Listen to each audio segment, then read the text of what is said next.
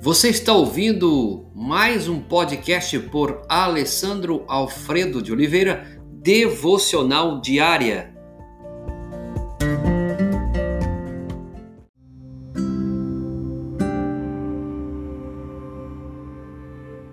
Hoje veremos o segundo passo bíblico para a tomada de decisão.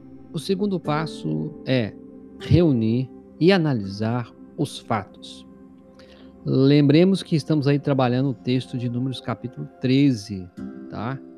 E aqui com a ideia de que os espias deveriam de né, ir à terra e trazer informações que Deus havia pedido. Só que eles tiveram uma perspectiva errada. Qualquer empreendimento que você fizer é feito com planos sábios. E todo empreendimento que é feito com planos sábios torna-se forte com bom senso. E isso dá resultados maravilhosos por estar em dia com os fatos. Se você olhar lá em Provérbios, capítulo 24, verso 3 e 4, você vai encontrar esses dizeres. Como a Bíblia dá a entender que a reunião e análise dos fatos tem um papel muito importante no processo de tomada de decisões. Isso é reafirmado de modo ainda mais enfático em Provérbios capítulo 18, verso 13. Se você se apressa em dar sua opinião antes de ouvir os fatos, está mostrando que é um tolo então você devia se envergonhar. A Bíblia então nos aconselha, antes de darmos uma opinião, é, de ouvir os fatos. Porque se nós não ouvirmos o fato, nós vamos estar mostrando que somos um tolo.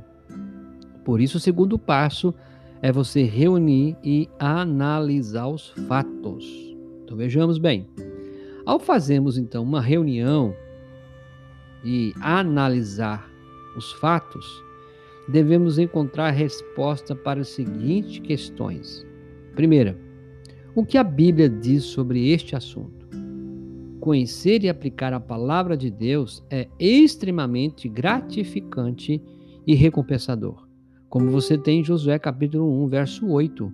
Não cesse de falar desse livro da lei, antes medita nele dia e noite, para que tenhas cuidado de fazer segundo tudo quanto nele está escrito então farás prosperar o teu caminho e será bem sucedido.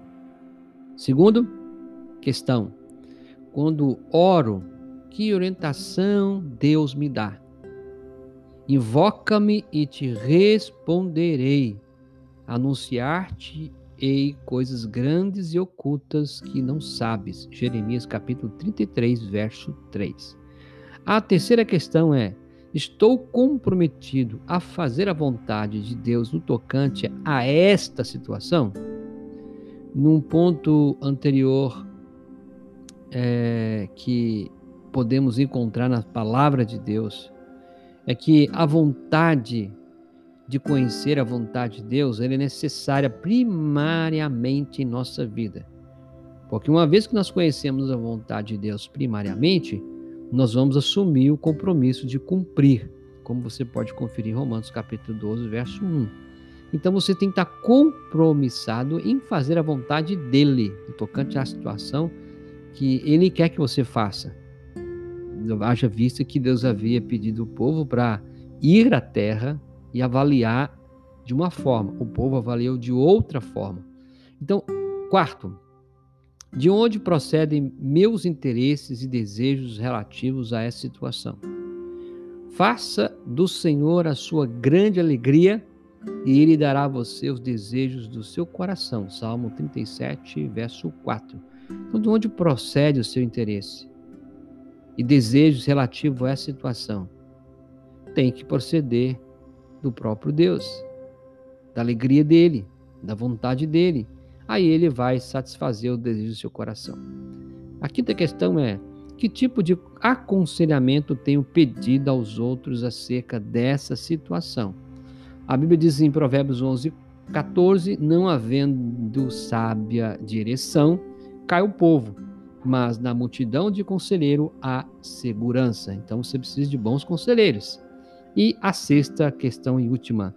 Nessa situação, o que as condições e as circunstâncias estão revelando para você. Como já citamos antes, aqui qualquer empreendimento é feito com planos sábios, torna-se forte e com bom senso e dá resultados maravilhosos, por estar em dia com os fatos. Salmo 20, Provérbios 24, versos 3 e 4. Ou seja, quando você tem um empreendimento que é feito com planos sábios, ele vai se tornar forte, porque há bom senso e vai trazer resultados maravilhosos. Então, antes de começar a tentar encontrar possíveis alternativas para uma situação, você, homem, mulher, no papel que você exerce, jovem, líder, administrador, empresário, empreendedor, você deve responder a essas seis questões chaves. A resposta ajudará você a reunir os fatos e as informações necessárias para você tomar a sua decisão correta. Então, vou repetir aqui as seis. O que a Bíblia diz sobre este assunto? Quando oro, que orientação Deus me dá? Estou comprometido a fazer a vontade de Deus no tocante a esta situação? De onde procedem meus interesses e desejos relativos a esta situação? Que tipo de aconselhamento tenho pedido aos outros acerca desta situação? Nessa situação, o que as condições e as circunstâncias revelam? Senhor, obrigado mais uma vez, porque a tua palavra nos ensina, Deus, coisas ricas e que de fato o Senhor possa ajudar essa família, esse homem, essa mulher, esse jovem, a reunir os fatos, Deus, de forma correta, para que haja uma boa tomada de decisão. Que esse dia seja um dia abençoado para esta vida, para esta família, em nome de Jesus. Amém e amém.